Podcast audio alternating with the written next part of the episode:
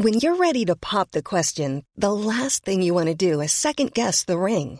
At Bluenile.com, you can design a one-of-a-kind ring with the ease and convenience of shopping online. Choose your diamond and setting. When you find the one, you'll get it delivered right to your door. Go to Bluenile.com and use promo code LISTEN to get $50 off your purchase of $500 or more. That's code LISTEN at Bluenile.com for $50 off your purchase. Bluenile.com code LISTEN.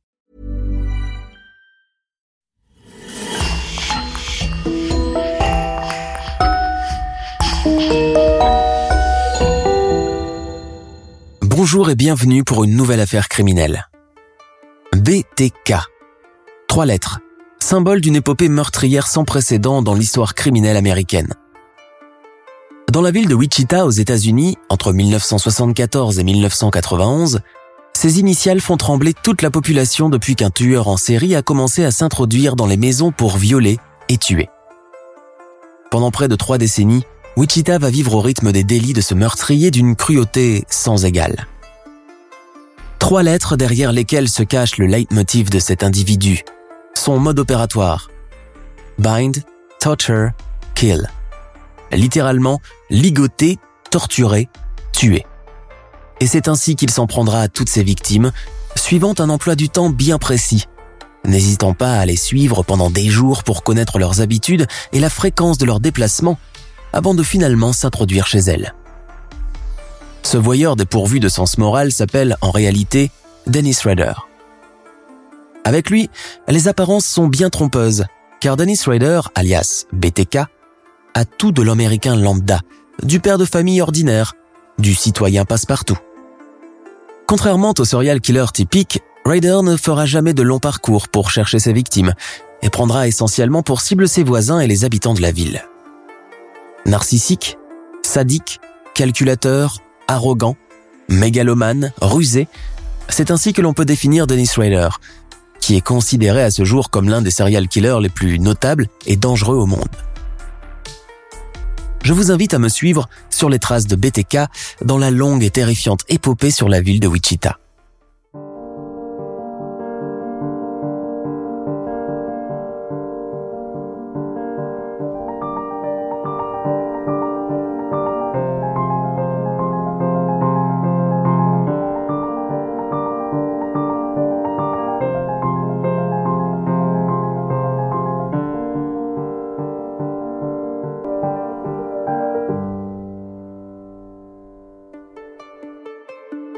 Nous sommes le 25 février 2005. La police de l'État du Kansas pousse enfin un long soupir de soulagement, et elle a bien raison. Le tueur en série qu'elle n'a pas cessé de poursuivre depuis les années 70 est enfin sous les verrous.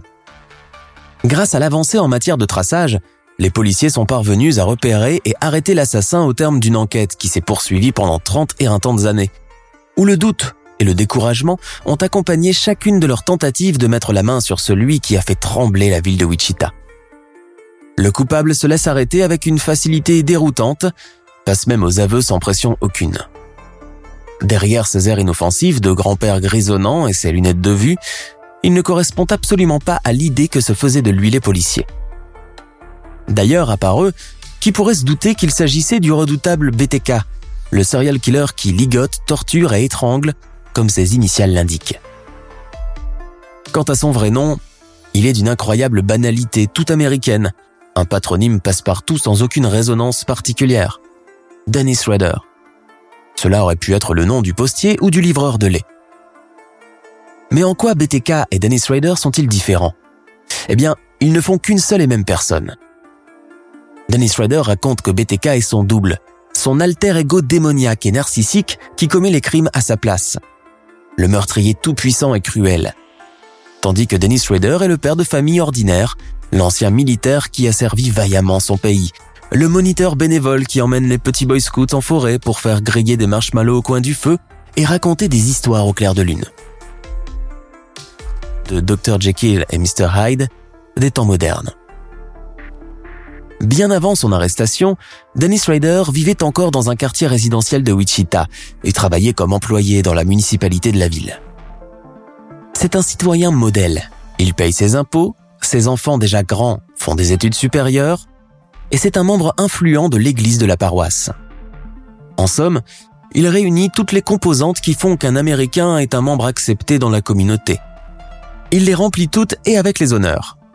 Mais derrière le masque se cache un esprit diabolique et malsain que personne, pas même sa famille, n'aurait pu soupçonner un jour. En créant BTK, ce double maléfique, Dennis Rader a réussi à avoir la notoriété qu'il a toujours souhaité. À chaque meurtre commis, il n'hésitera pas à envoyer une lettre anonyme aux autorités, nouant ainsi un long échange épistolaire avec la police, à l'instar de Jack l'Éventreur, le boucher de Whitechapel dans le Londres du 19e siècle. Ryder signe toujours ses lettres avec les initiales BTK. Des lettres, il en enverra aussi aux familles des victimes, poussant la cruauté jusqu'à leur décrire les derniers instants de leurs proches. La terreur, Dennis Ryder créera un état de psychose sans précédent dans le Kansas. Jamais encore les habitants n'ont vécu sous une menace aussi redoutable qu'invisible.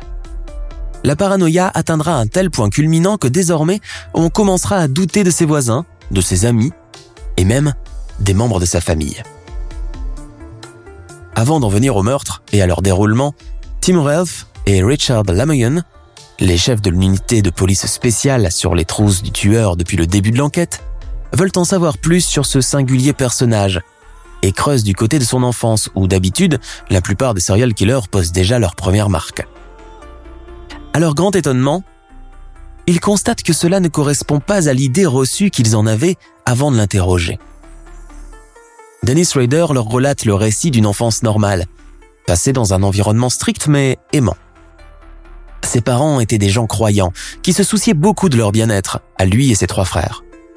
Une famille américaine classique des années 60, comme tant d'autres, avec une structure typique. Un père qui travaille et subvient aux dépenses de la famille. Une mère au foyer qui veille au bon déroulement des choses, organise les activités et s'occupe des travaux ménagers. Et quatre frères qui s'entendent à merveille et dont il est l'aîné. La religion avait une place de choix dans la famille, mais cependant sans fanatisme particulier. Puis il est allé à l'université, même s'il n'a pas pu poursuivre son cursus, et s'est engagé dans l'armée de l'air pour exaucer le vœu de son père, qui rêvait de le voir rejoindre les rangs, comme lui par le passé. Il servira pendant cinq ans hors des États-Unis. À son retour, il épouse une jolie secrétaire médicale qui lui donne deux enfants. Tim Ralph veut à présent entendre ses aveux sur les crimes dont il est responsable. BTK ne demande que ça, de raconter, de se vanter. Il ne tarit pas sur les détails, aussi sordides soient-ils, avec un plaisir dérangeant. La vantardise et l'arrogance, doublées d'un égo surdimensionné, ont marqué tout son parcours criminel.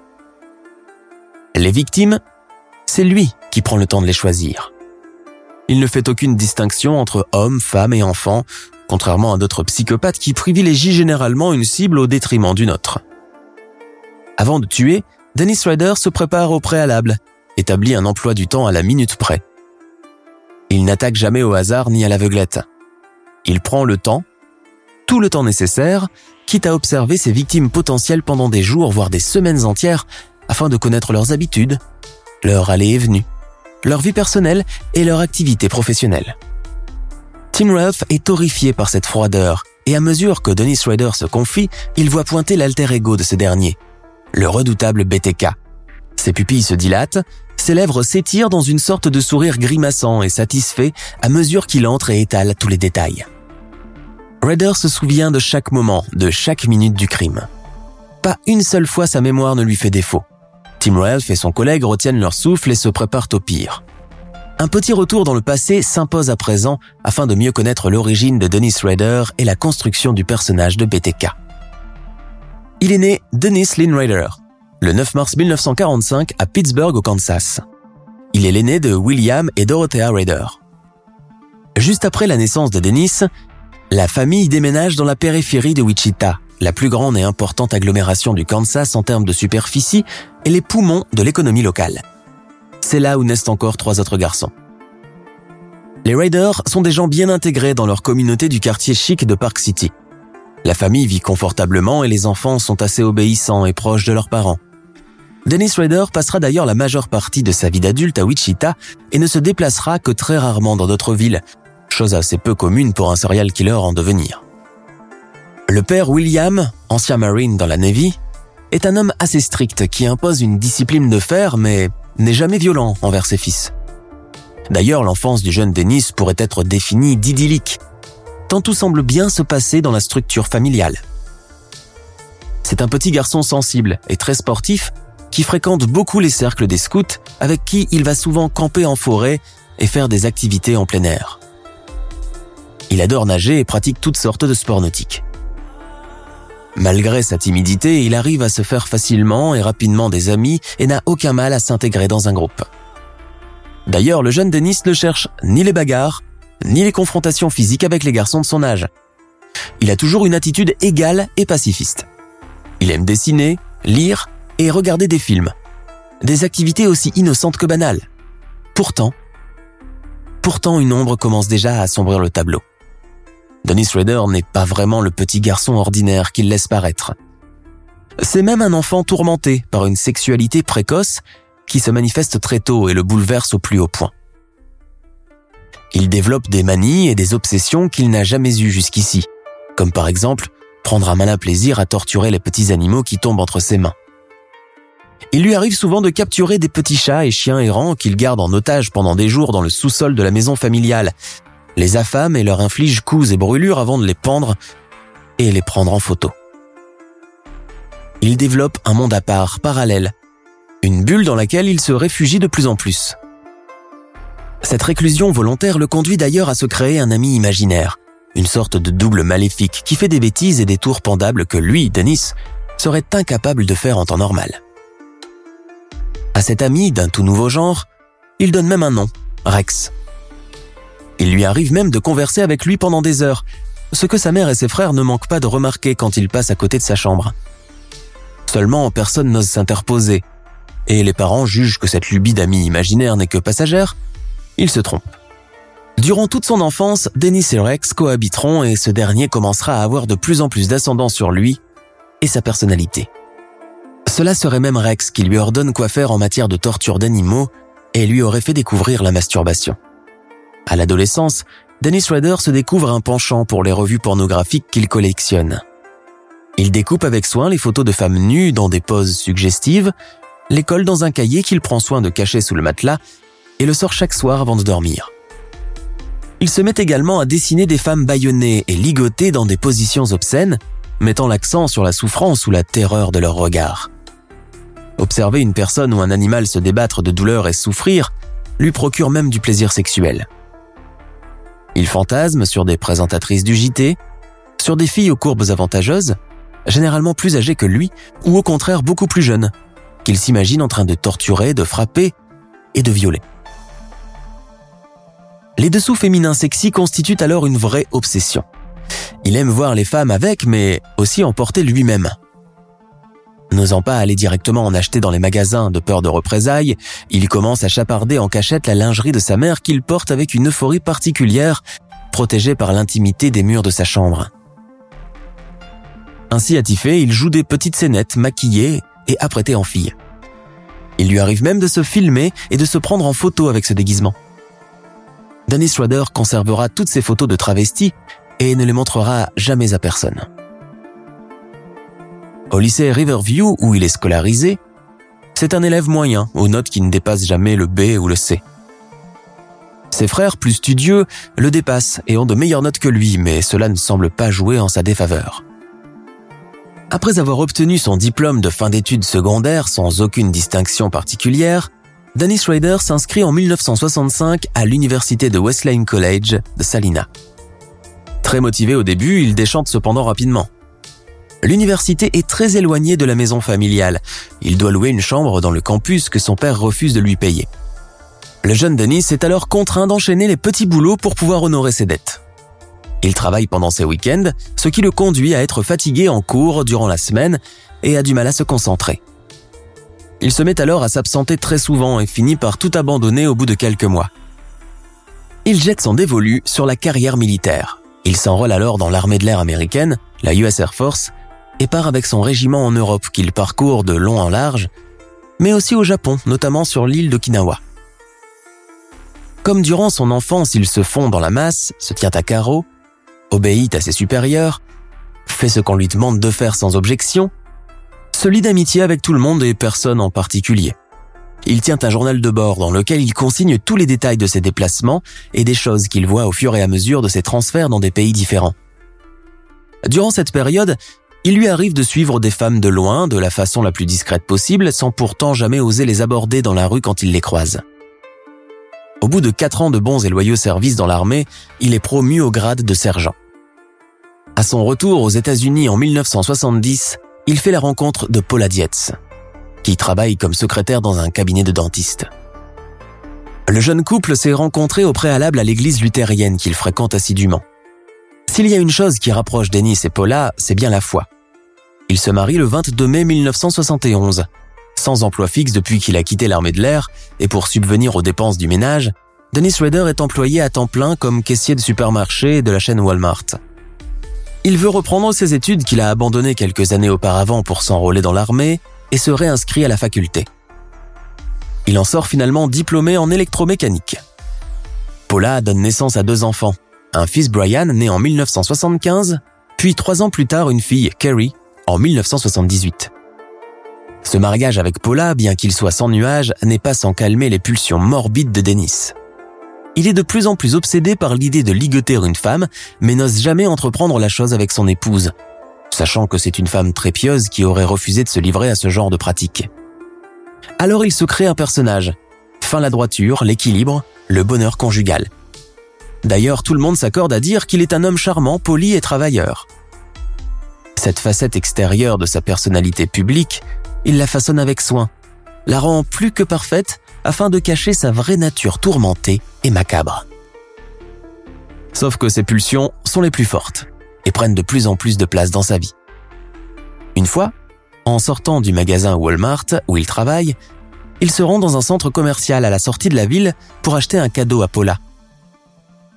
Dans le parking, alors qu'il stationne sa voiture, son regard est attiré par une femme. Il laisse de côté ce pourquoi il est venu jusqu'ici et reste à attendre sagement le retour de cette belle inconnue. Dès qu'elle remonte dans sa voiture et prend la route, il la suit de loin, veillant à ne pas attirer son attention dans le rétroviseur. Quand elle se gare devant chez elle et entre dans sa maison, Dennis Rader note l'adresse pour y revenir les prochaines fois. C'est ainsi qu'il agira pour tous les crimes suivants. Il fait plusieurs allers-retours, observant de loin la jeune femme, remarque qu'elle vit toute seule et qu'il n'y a pas de mari ou de fiancé qui puisse gâcher ses plans. Quand elle est absente, il en profite même pour entrer par effraction chez elle, chaparde quelques-uns de ses effets personnels, dont de la lingerie et du maquillage. De retour chez lui, il échafaude des plans pour la tuer et anticipe les événements. Repère même l'endroit où il compte enterrer le corps de la jeune femme, achète du matériel pour la ligoter, des cordelettes, de l'adhésif. Et puis le jour J, alors que tout est prêt et qu'il a déjà prévenu sa femme de ne pas l'attendre pour le dîner ce soir, il a un shift de nuit. Il abandonne. Pourquoi avoir fait marche arrière à la dernière minute? Grand mystère. S'est-il senti incapable de mener son plan jusqu'au bout? Mais cet homicide avorté ne sera pas le premier d'une longue série où Raider se surpassera dans l'art d'échafauder des plans. Cette escalade dans le macabre, dans l'amour et la volonté de faire du mal, de torturer, occupe désormais toutes ses pensées et le plonge dans une obsession sans précédent. Une chose est certaine, c'est un mordu d'organisation. Et l'une de ses caractéristiques est qu'il ne fait rien sans bien se préparer au préalable, avec un méthodisme presque médical. L'une de ses techniques préférées est le ligotage, et il est passé maître à faire des nœuds de toutes les formes, des nœuds d'une complexité singulière et professionnelle, méthode qu'il a sûrement apprise lorsqu'il était dans l'armée. Après cette tentative manquée, il se sent au plus mal, mais tente encore une fois de camoufler son mal-être derrière une façade parfaite afin de ne pas éveiller les soupçons de son entourage. Le découragement commence même à le guetter quand l'arrivée d'une famille dans le voisinage immédiat réveille à nouveau ses instincts pervers et le monstre qui sommeille en lui. Nous sommes en janvier 1974. La famille Otero, qui vient à peine de s'installer aux États-Unis, est originaire de Porto Rico. C'est une famille nombreuse, composée des parents, Julia et Joseph Otero, ainsi que cinq enfants d'âge différents, des petits comme des adolescents. Les Otero sont une famille modèle qui veut vivre le rêve américain et fait tout pour bien s'intégrer dans la communauté de Wichita. Joseph, le père, est militaire un latino doté d'une forte et imposante carrure qui veille vaillamment sur sa famille. Les enfants sont bons élèves et la mère, Julia, est une charmante femme au foyer. Il s'installe dans un pavillon pas loin de la maison de Dennis Rader. L'arrivée de ces nouveaux voisins, différents des autres, ethniquement parlant, ne laisse pas Dennis Rader indifférent. Et ce sont les membres féminins de la famille qui l'attirent en premier lieu. Il est immédiatement subjugué par la beauté brune et exotique de Julia Otero et de ses filles et commence à fantasmer dessus. Dès lors, la famille Otero devient son obsession quotidienne, de chaque heure et de chaque minute. Pendant des semaines entières, Dennis Rader, dissimulé dans sa voiture, espionne leur vie, leur train-train quotidien, leurs déplacements, les horaires où les Otero sont absents ou lorsqu'ils sont à la maison au grand complet. Il se renseigne sur eux, apprend que Joseph Otero est militaire et souvent en déplacement, ce qui est à son avantage, et espère que cela rendra la tâche moins compliquée à l'avenir quand il voudra s'introduire chez eux. Fidèle à son habitude d'homme réfléchi et méthodique, Ryder établit l'emploi du temps de la famille Otero, dans lequel il ajoute chaque jour un nouveau détail, se rapportant au temps ou à leur look du jour. Dimanche, il sait qu'ils se rendent au grand complet à la messe catholique. Il sait que les enfants rentrent tous de l'école vers 15h30, que Julia Otero fait ses courses tous les samedis accompagnée par ses aînés qui l'aident à porter les paquets. Il crée même un dossier pour organiser leur meurtre et le baptise Project Little Tex-Mex, croyant d'après leur apparence qu'il s'agit d'une famille mexicaine. Le 15 janvier 1974, le projet Little Tex-Mex peut être mis à exécution et Raider passe à l'acte. Tôt le matin, vers les coups de 7 heures, il vole d'abord une voiture dans un parking de supermarché. Il dispose son matériel, constitué d'un arsenal de cordelettes, d'adhésifs et de couteaux, et d'un pistolet 22 long rifle de type Cold Woodsman. Puis, il se rend au domicile des Otero. Une heure plus tard, Raider s'introduit sans bruit dans le pavillon de la famille. Il prend soin de couper la ligne téléphonique en premier lieu, puis ouvre la porte et s'introduit à l'intérieur. La maison est encore animée, car les enfants se préparent pour l'école. Les parents prennent leur petit déjeuner. Ryder aperçoit Julia Otero de dos en train de préparer du café et Joseph, avec sa carrure avantageuse, est assis là devant un bol de céréales et une assiette de fruits et de bacon. Leur fille cadette Joséphine, sur laquelle Ryder fait une fixation depuis plusieurs semaines, est également présente avec son frère. Les deux enfants doivent partir à l'école dans quelques minutes et attendent que le bus scolaire vienne les récupérer. Dennis Ryder passe à l'action. Ne perdant pas de temps, il entre en grand tapage dans la cuisine, pointant son arme sur les membres de la famille pris au dépourvu et incapables de réagir, et leur ordonne de faire tout ce qu'il dira. Joseph Otero acquiesce et intime à tout le monde de garder son calme et de faire tout ce que dira le monsieur. Sur ordre de Ryder, toute la famille s'allonge par terre avec les deux mains sur la tête à la manière d'un hold-up, toujours avec le Cold Woundsman pointé sur eux. Puis Ryder les conduit à l'étage et s'enferme avec eux dans la chambre des parents. Joseph et Julia Otero sont alors allongés à plat ventre sur leur lit avec leurs deux enfants, et Ryder se met à les ligoter avec les cordelettes, effectuant plusieurs tours pour faire des nœuds très serrés. Puis il s'empare d'un sac plastique, étouffe Joseph, tire une balle sur Julia et son fils et se tourne finalement vers Joséphine, sa cible préférée. Le sort qu'il lui réserve est le plus cruel de tous. Il conduit la petite fille dans le sous-sol de la maison où il achève de l'étrangler avec une corde, se masturbe sur elle, éjacule sur ses jambes avant de la pendre au plafond au bout d'une corde. Avant de quitter les lieux, il s'assure n'avoir rien oublié, fait un tour dans la maison, vérifie si quelqu'un est encore vivant, vole quelques objets, quelques pièces de lingerie féminine et quitte les lieux. Il se rend dans le garage, vole la voiture familiale avec laquelle il fait un bout de chemin avant de l'abandonner sur un terrain vague à quelques kilomètres du quartier. Vers le coup de 16 heures, les trois aînés des Otero rentrent de l'école. Ils sont étonnés de trouver la porte de la maison grande ouverte. Ils entrent et ce qu'ils découvrent les inquiète de plus en plus. La cuisine est dans un état déplorable. Les couverts du petit déjeuner sont renversés par terre, les chaises sont jetées dans les quatre coins de la pièce. Une boule dans la gorge complètement terrorisé, il décide de monter à l'étage. Et c'est là qu'il découvre l'horreur. Les corps sans vie de leurs parents et de leurs petits frères dans une position qui ne laisse pas de doute quant à une abominable agression. Ils accourent chez la voisine en face qui manque de s'évanouir en découvrant la scène du crime. La police locale est immédiatement prévenue. À leur arrivée sur les lieux, les policiers découvrent une maison sans dessus-dessous. Ils retrouvent le couple Otero et leur fils, des sacs plastiques sur la tête, ligotés avec une précision mathématique. La découverte qui les bouleverse au plus haut point est celle de la petite Joséphine, suspendue à une corde dans la cave, son corps balançant dans le vide comme une poupée de chiffon. Cette scène macabre, savamment et cruellement orchestrée, ébranle profondément les policiers. La police scientifique ne tarde pas à arriver en renfort sur les lieux et passe au peigne fin tous les coins et recoins de la maison des Otero. Elle ne retrouve rien de convaincant, à part peut-être les traces de sperme sur le corps de la petite fille. Les policiers comprennent vite qu'il s'agit sûrement d'un maniaque sexuel. Les analyses ADN sont encore à leur tout début durant les années 70 et ne sont généralement pas encore utilisées pour pouvoir pister les meurtriers ou les violeurs. Un détail attire l'attention des policiers. La complexité avec laquelle les nœuds des cordelettes ont été effectués. Seul un militaire ou un marin serait capable d'en faire des pareils. Du reste, ils sont eux-mêmes incapables de les dénouer. Dès le lendemain, le meurtre des Otero fait la une des journaux locaux. Tous les habitants de Wichita plongent en plein cauchemar. Jamais encore auparavant des crimes de cette envergure n'avaient eu lieu dans la ville. Des crimes pareils se déroulent généralement à New York, à Détroit ou en Alabama, mais sûrement pas dans leur paisible contrée. La psychose inévitable s'installe, et la police ne fait rien pour l'atténuer, bien au contraire. Quelques jours plus tard, l'impensable se produit. La police reçoit un étrange appel téléphonique.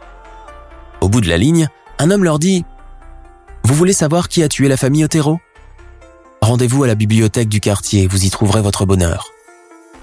L'étrange interlocuteur ajoute que tout a été consigné sur une feuille de papier glissée dans un livre. Il donne le numéro de la rangée et raccroche brusquement, sans leur donner l'occasion de placer un mot.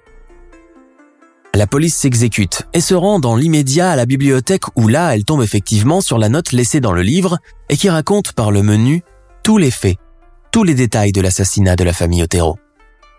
Elle indique aussi avec précision la position des cadavres et l'endroit exact de leur disposition dans la maison, notamment celui trouvé dans la cave. L'élément le plus curieux se trouve en bas de la lettre, une signature. Trois lettres distinctes.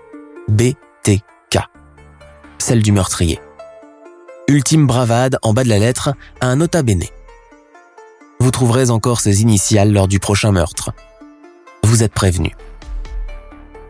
Durant les quelques semaines qui suivent le quadruple assassinat des Otero, tout le monde sait qu'il n'est plus à l'abri d'être la prochaine victime de BTK. Et on en a confirmation quelques mois plus tard quand l'assassin frappe une nouvelle fois. Pour cette nouvelle victime que Raider a repérée à nouveau lors de ses sorties dans les alentours de son quartier, il a préparé un dossier comme pour son crime précédent et l'appelle Project Lightout, projet Lumières éteintes. Sa nouvelle cible n'est nulle autre que Catherine Bright, une jeune et jolie ouvrière qui l'observe de loin, assis dans sa voiture, abritée derrière de grosses lunettes noires.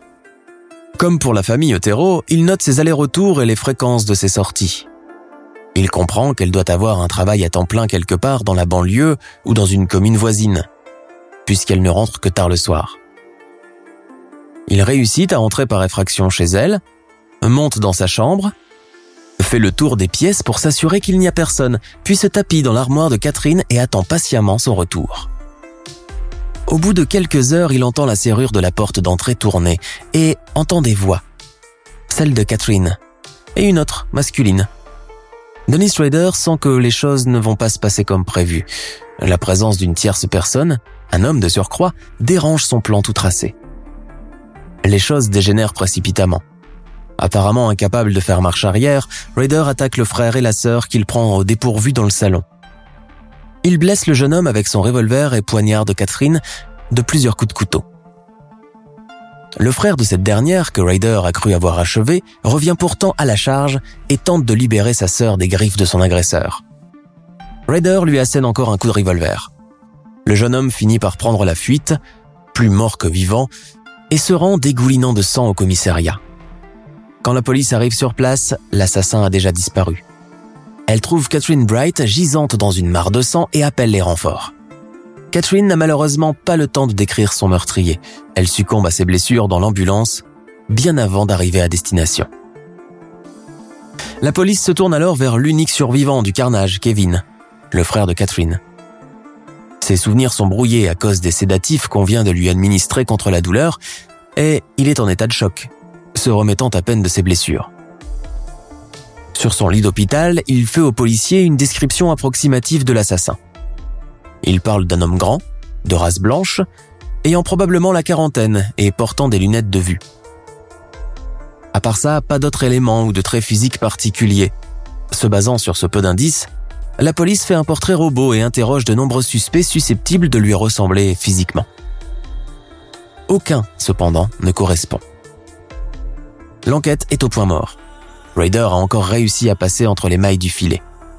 Enhardi par l'incapacité de la police à mettre la main sur lui, il songe déjà au prochain meurtre, mais pas pour tout de suite.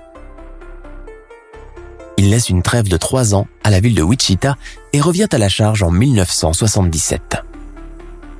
Nous sommes en mars 1977, au domicile de Shirley Vian, jeune mère de famille âgée de 26 ans avec trois enfants à charge. Shirley vient à peine de se séparer de son mari. Incapable de tout gérer toute seule, elle a été contrainte de quitter son travail pour s'occuper exclusivement de ses enfants en bas âge. Ryder, comme pour les précédentes victimes, a jeté son dévolu sur elle quelques semaines plus tôt. Le jour du meurtre, il se présente devant sa porte sous les traits d'un détective privé à la recherche d'un malfaiteur. Il a pris soin de soigner son look avant de venir. Imperméable à la Colombo, feutre sur la tête, grosses lunettes, moustache, costume trois pièces. Une caricature de détective, mais qui peut faire son effet, surtout si on n'a pas l'occasion d'en rencontrer tous les jours. Charles Vianne est toute seule avec ses trois enfants ce matin-là. Elle semble peu convaincue par la requête du faux détective, mais accepte pourtant de le faire entrer chez elle, si cela peut faire avancer quelque chose dans ses recherches. Elle comprend rapidement qu'elle a eu tort d'être aussi naïve.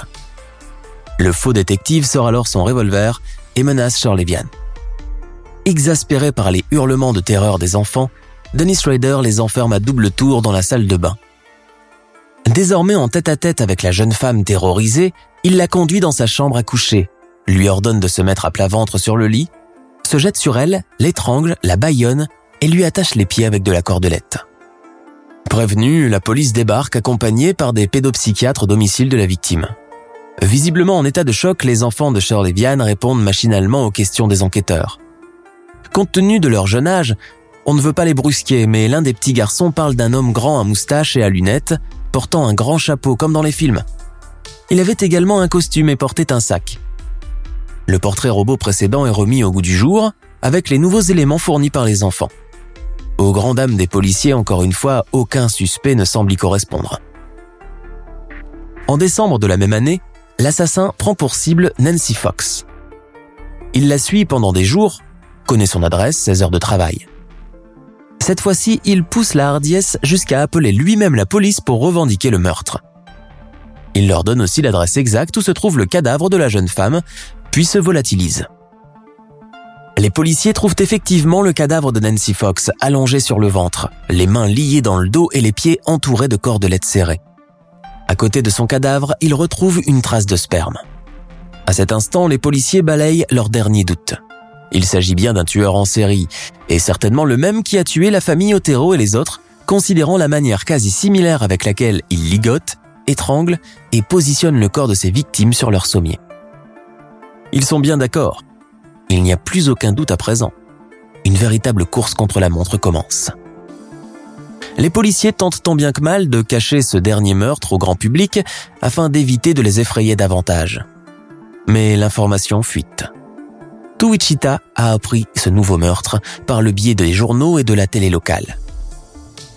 Les habitants de la paisible commune vivent désormais dans la peur de voir surgir l'assassin à un moment ou un autre. Les gens commencent même à prendre leurs précautions. Les portes sont fermées à double tour chaque soir. On installe des systèmes de surveillance. On ramène des chiens de garde.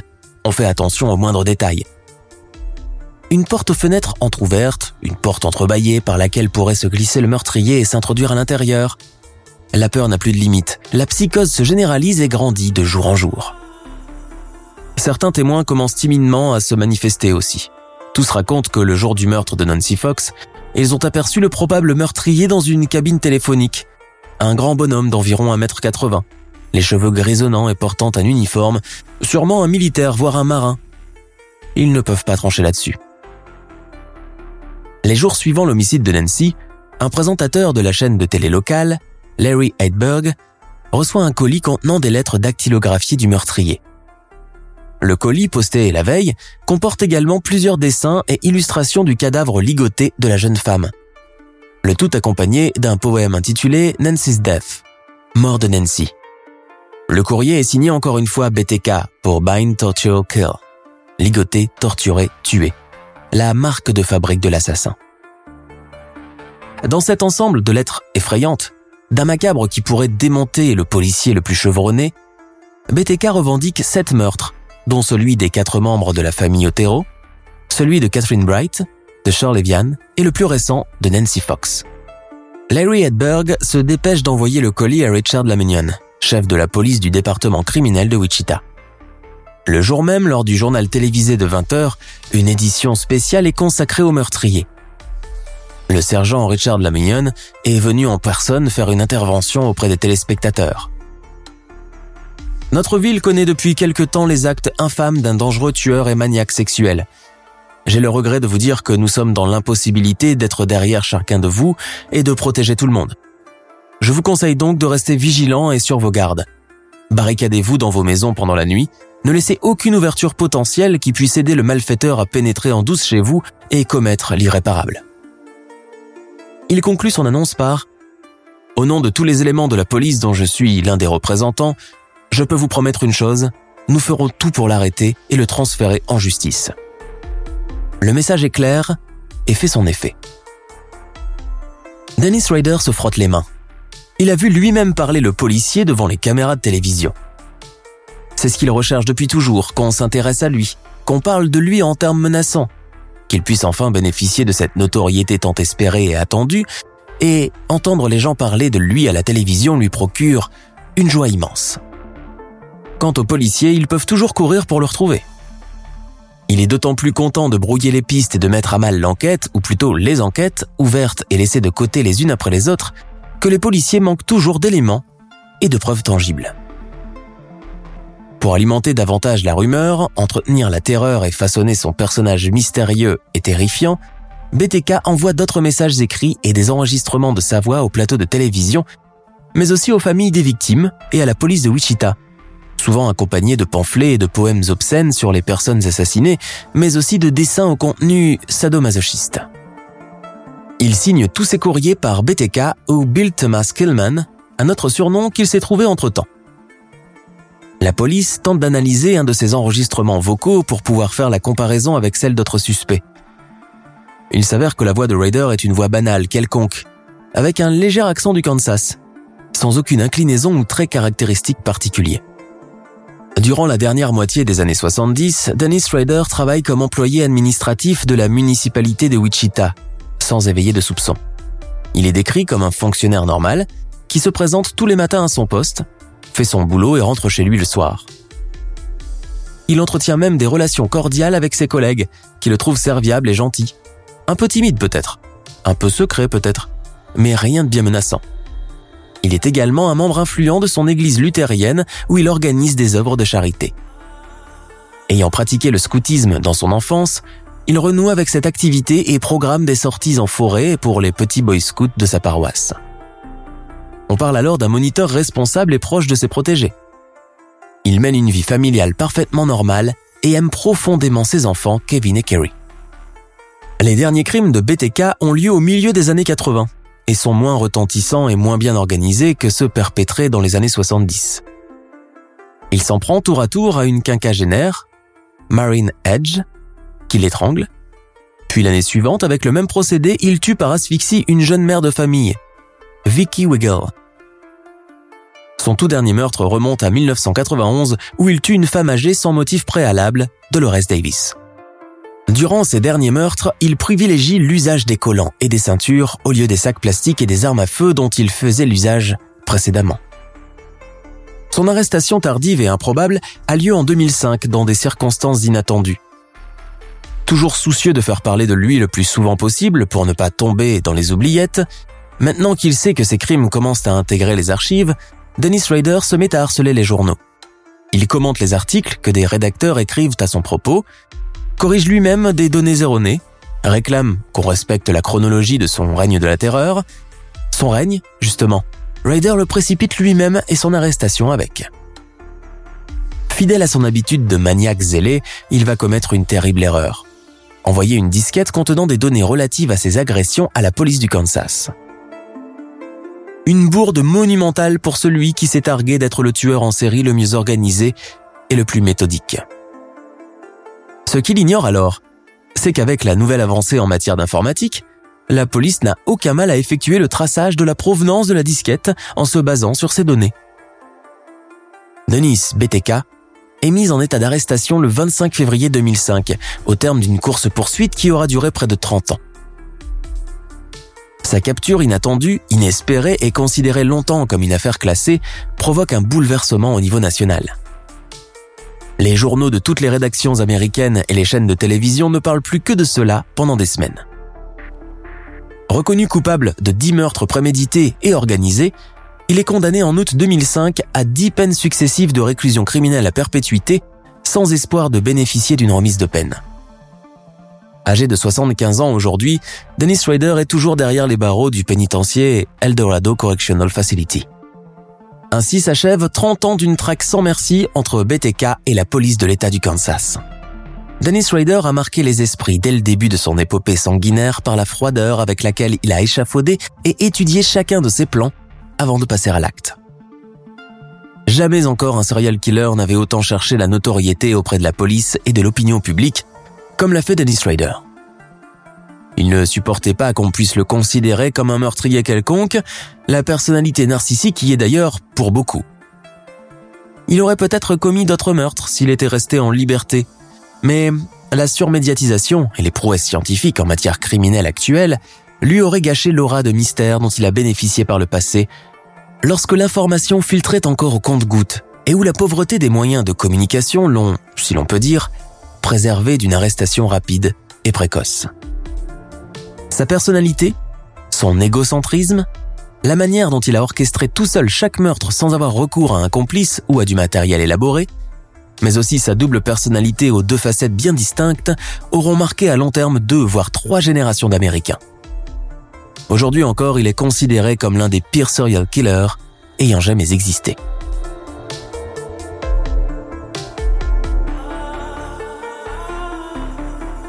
Nous sommes à la fin de notre émission du jour. N'hésitez pas à écouter les autres émissions du podcast et à prendre 5 secondes pour nous laisser un 5 étoiles sur iTunes.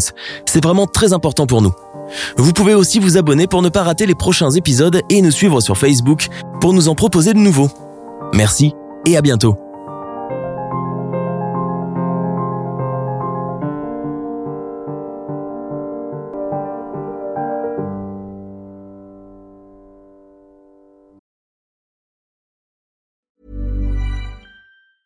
Hi, I'm Daniel, founder of Pretty Litter. Did you know cats tend to hide symptoms of sickness and pain? I learned this the hard way after losing my cat, Gingy. So I created Pretty Litter, a health monitoring litter that helps detect early signs of illness by changing colors, saving you money and potentially your cat's life. Pretty Litter is veterinarian developed, and it's the easiest way to keep tabs on your fur baby's health right at home. Go to prettylitter.com and use code ACAST for 20% off your first order and a free cat toy. Terms and conditions apply. See site for details. Tired of ads interrupting your gripping investigations? Good news. Ad-free listening is available on Amazon Music for all the music plus top podcasts included with your Prime membership. Ads shouldn't be the scariest thing about true crime. Start listening by downloading the Amazon Music app for free or go to amazon.com slash true crime ad free. That's amazon.com slash true crime ad free to catch up on the latest episodes without the ads.